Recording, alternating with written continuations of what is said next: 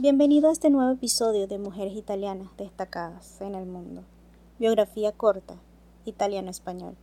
Mi nombre es Gabriela Blonde.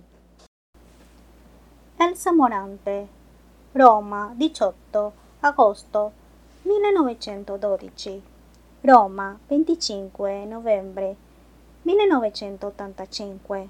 È stata la prima scrittrice a vincere lo Strega, il più importante premio letterario italiano, con il romanzo L'isola di Arturo nel 1953. Traduzione Elsa Morante. Roma, 18 de agosto de 1912. Roma, 25 de noviembre de 1985. Fue la primera actriz en ganar La Bruja, el más importante premio literario italiano, con el romance La isla de Arturo en 1953. Estoy muy contenta, me has acompañado en este episodio. Recuerda que encontrarás algunos enlaces en las notas del podcast, accesitos de interés y recursos adicionales.